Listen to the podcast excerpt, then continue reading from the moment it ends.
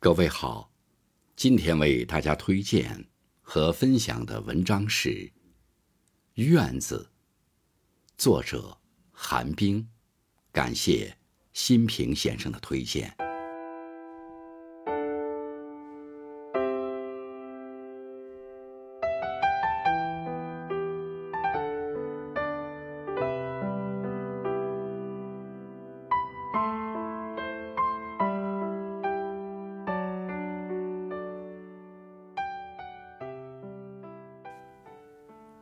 多年不遇的春旱，在谷雨这天忽然而至。离开土地太久的人，酣睡如旧。这是一个众人不再留意春耕的春天。节气已成为一种记忆符号，对孩子们来说，多已成为一种似乎无关的概念。半夜醒来。听窗外滴滴答答的雨声，期盼雨再大一些。这种期盼，不只是因为在老家的屋前院子新栽了几棵树苗，更是因为知道土地已干渴至极，本应点瓜种豆的时节却无法下种。听着雨声，甜甜入睡，晨起。推开窗子，忽地闻到一袭桐花香。想来幼童之时的我，也是在这样的早晨，走出窑洞，也是闻到了这样的味道。然后在院子寻找被风雨刮落的桐花，然后拔除它的残蒂，用嘴吸出很甜的花蕊，然后走出长长的院子。推开烧门，和小伙伴一同去上学。我家有两口很是久远的窑洞，听祖父说已有几辈人了。相比于左右邻居，我家窑洞不是那样规整，况且一口窑洞还是箍起来的，因此挨面子很是凹凸。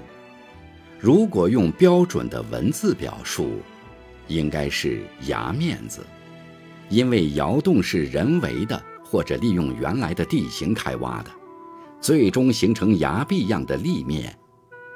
但我从小的口语是“来”这个音，用崖我感到异常生硬。用凭栏处潇潇雨歇的栏，既显造作，音调。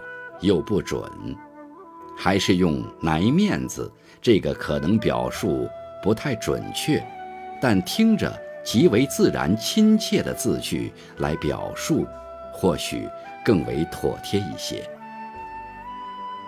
以窑根子为中线，打起高高的土墙，至烧门为界，这是院的大体规状。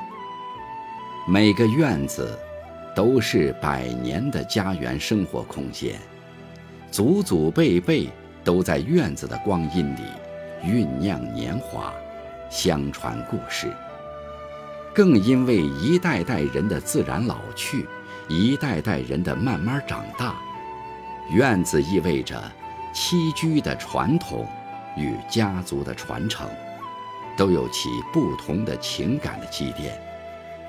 院子。是一个下接地气、上达天光云影的空间，是验证了一个家庭开枝散叶又彼此脉络相牵的地方。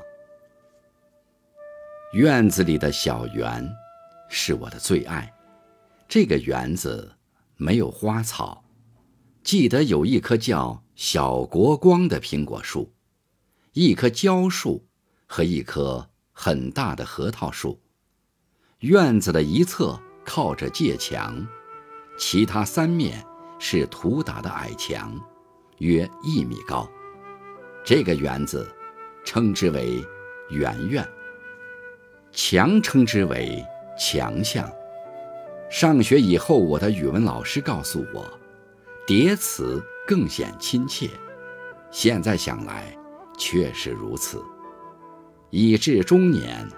回到老家，长辈依旧叫我的小名，也是叠词。母亲利用树下的空隙，在春夏两季种些蔬菜，约至七八月份吧，园里的西红柿，那棵国光苹果树所结的青果，都会成为出入院子顺手牵羊的猎物。先是避开母亲的视线，从园子里开始，细小的萝卜，全绿的西红柿。然后是能伸手够得着的小苹果，慢慢地趴在墙墙上面，经过长时的练习和身高的增加，最后已能如脱兔般从窑洞中冲出，跃上墙头，将先前已经观察好的略有红色的苹果从高处的枝头摘下，然后在母亲的喊声中顺着墙头。跑到墙墙的尽头跃下，烧门口的同伴必然也是斜挎着书包，叼着一个水果在等待，然后嬉闹着去上学。从春草的萌发，树尖冒出星点的嫩芽，到一地的柳絮、杨絮，如青虫般的核桃残花，如喇叭样的桐花。然后，点点叶片竞相长大，树会把院子遮挡，在正午的光照下，院子里会投射出点点片片的光影，既斑斓又凉快。因此，院子成为大大的客厅，长辈和邻居谈论农事与家常，叙说曾经和年轻。我们在有限的空间里听各种趣闻，在光影的变幻时空里认识一棵树、一株草、一颗果，慢慢的将院子独有的味道与感触印刻进脑海。这种印记，不是书本与影视中的文字和光影，是一方。洁净的院子，对一个纯净幼小心灵的熏染与雕刻。韶华时光，会让你对院子的领悟深骨入髓，更使得对脚下的土地有了更多的理解、感悟。在多年后的某个刹那，院子的草本记忆。亲情温暖，都会被唤醒，如同雨中飘来的桐花香。只是，这些经过了四十，夹杂着五味的思绪，已成了永远舍弃不下的味道。随着年龄的增加，愈加浓烈。这种相似，如同随风洒落在窑洞门前的枣花花粉一样。如沙般金黄，能嗅到淡淡的芬香，却无法捡拾。流年真的匆匆，晨起吸吮的桐花甜味，还淡淡的留在嘴边。可窗外，院子已闻到淡淡的斜阳，墙头已生出淡淡的青苔。日落而息的生活规律，千年不曾改变。祖父牵着我走过长长的街道，家家晚饭的炊烟在四空升起，牛羊的叫声，归巢的鸟儿鸣叫成一片。家人已归的人家的烧门已经关上，如有一道道微弱的光线。从门缝中透了出来，我会睁大眼睛，猜想经过的每个院子里，是不是也有个孩子嬉闹着不肯安睡。回到院子，我在树叶下的斑驳月光下，听地下蛐蛐的鸣叫，寻找没有目标的新奇。在长辈的数声呼唤下。极不情愿地躺在祖父的身旁，他会点上旱烟。旱烟和熏蚊子的火药的光和烟气，在穿过高窗的月光下，飘渺般升起。在月亮的清光里，我能看它的宁静与慈悲。虽已疲倦至极，但我还要趴在炕上，期望从猫到眼的月光下爬进一只莫名的小动物。呢喃的梦，连同混合的草木味道，游荡在窑洞里的每个角落，然后溢出窗户，飘荡在魂牵梦萦的园子和院子。记忆中的秋天，好像总是在下雨。院子里低洼的地方，会聚起一汪小水潭。戴一顶草帽，或者披个化肥袋子，用各种工具将院子划出小渠，让水聚得更多。再折一个小小的纸船，放在里面飘来飘去，也是一件快事。倒映能看到天空的云，树上的枝叶，湿漉漉的自己。这汪水呀，似一面镜子。将一双纯净的眼映得清澈无比。这一汪水，会随着时间漫过小堤，将幼小的梦一同带向院外的世界。绵绵的秋雨中，晚饭的炊烟、烘炕的柴草烟，好似粘至地面一样，将院子铺得满满，神秘。还有几丝温和的生活味道。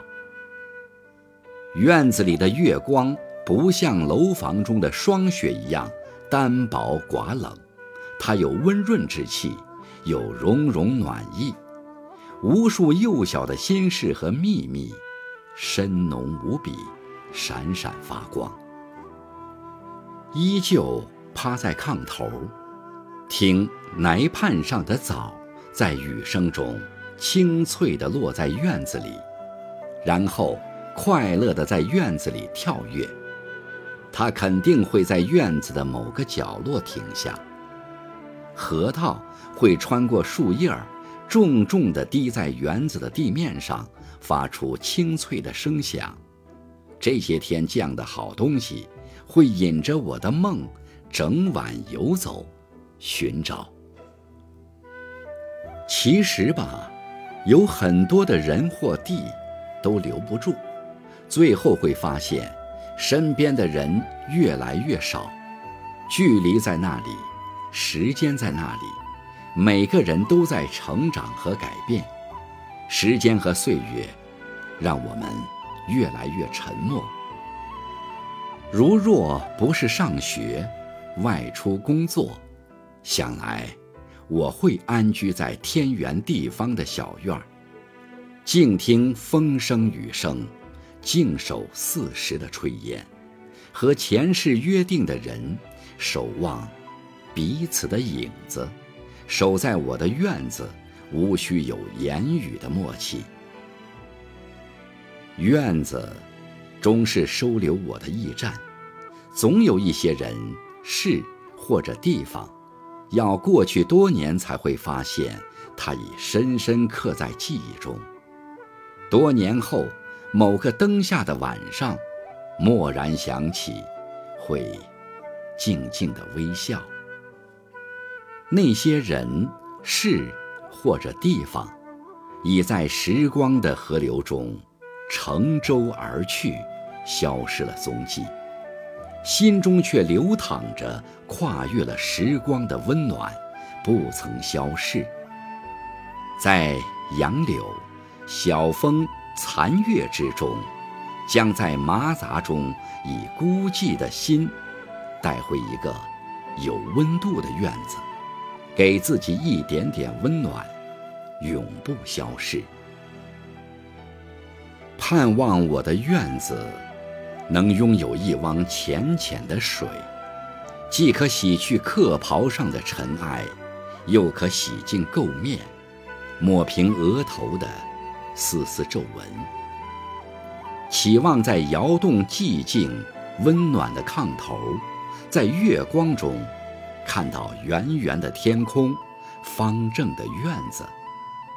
只是，在晨起，不再像儿时一样去墙下、去园子找寻核桃枣，而是。